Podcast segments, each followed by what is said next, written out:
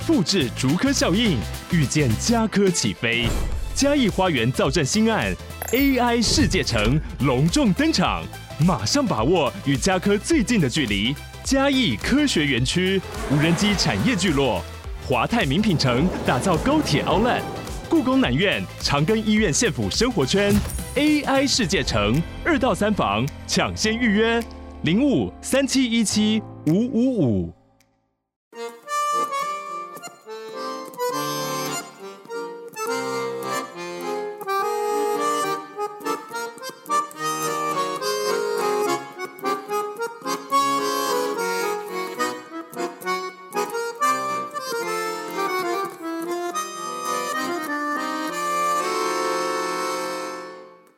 大家好，欢迎来到普卡普卡故事村，我是村长波卡。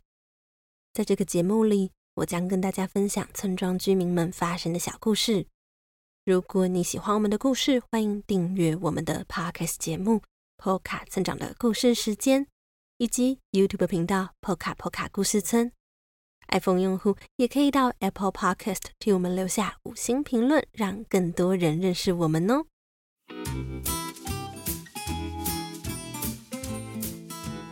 村长好像很久没有在节目里面提过了，就是如果你是收听 Podcast 版本的朋友们，可以到每一集的简介区里面有一个连接，点进去以后呢，就可以看这一集的插画。也就是说呢，你可以边听故事的同时呢，边看插画，相信会有不一样的体验哦。好了，那来说说今天的故事。暑假到现在，你通常呢都是睡觉睡到自然醒，还是一大早就爬起来了呢？是自己醒来的，还是被吵醒的呢？而今天的故事，小河童一大早就被吵醒了，到底发生了什么事情呢？让我们一起来听听今天的故事，就知道了。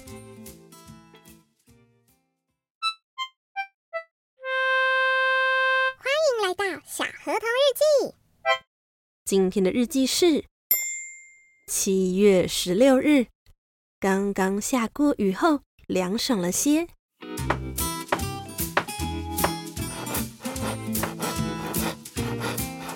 是什么声音这么吵啊？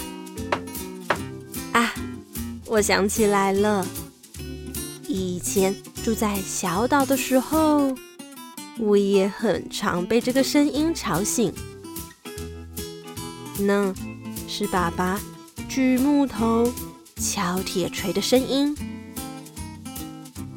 我原本都觉得这个声音好吵，现在反而有一点怀念呢。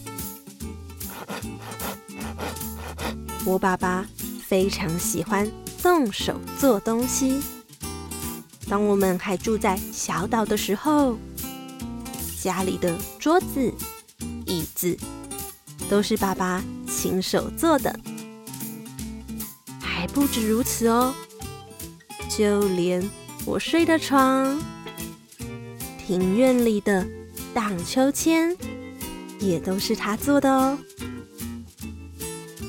你可别以为爸爸只会做木工哦，啊，所谓的木工呢，就是用木头。制作物品、家具，甚至房子之类的东西，都可以称为木工。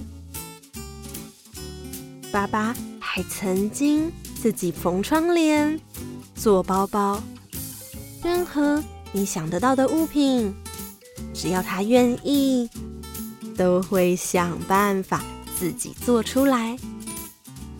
听起来是不是很厉害呢？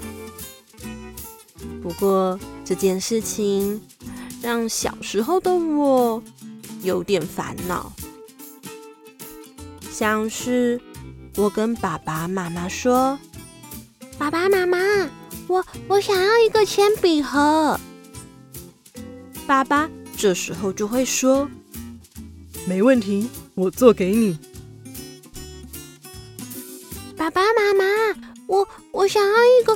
新的书包。”爸爸也会跳出来说：“没问题，我做给你。”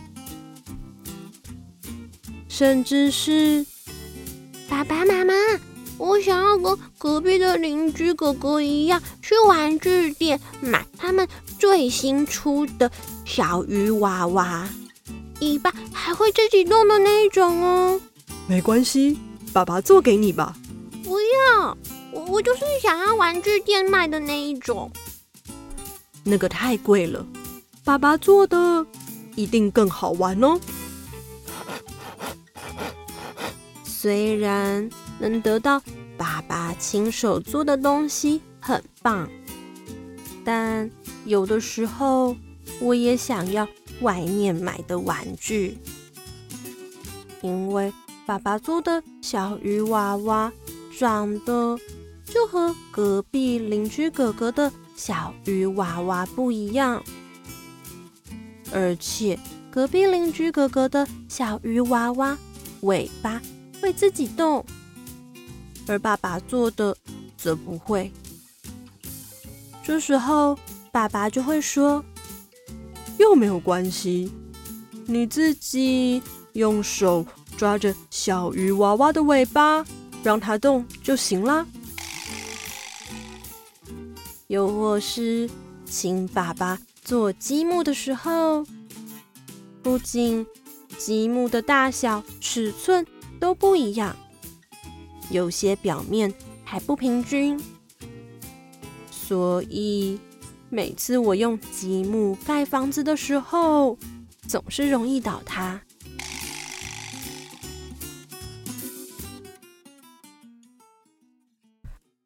不过，当我们和爸爸分开的那段日子，我开始有点想念爸爸亲手制作的。那些东西，庭院的荡秋千，我睡的床，使用的椅子、桌子，都无法带来波卡波卡村。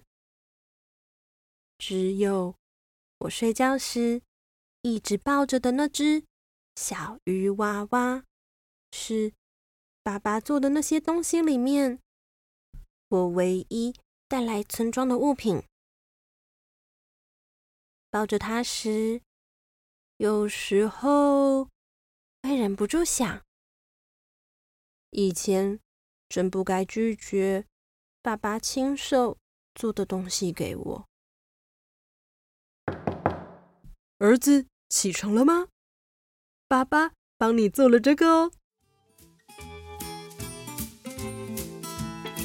哦，爸爸这一次又做了什么给我呢？原来是我之前一直想要的全新捕虫网。爸爸刚刚就在忙着做这个呀。不过拿在手上后，总觉得哪里不太对劲哎。这个捕虫网是我的两倍高，而且网子也未免太大了吧。我甚至挥不动这个捕虫网，这样要怎么抓昆虫啊？嗯，我好像有点想起以前为什么不喜欢爸爸做东西给我了。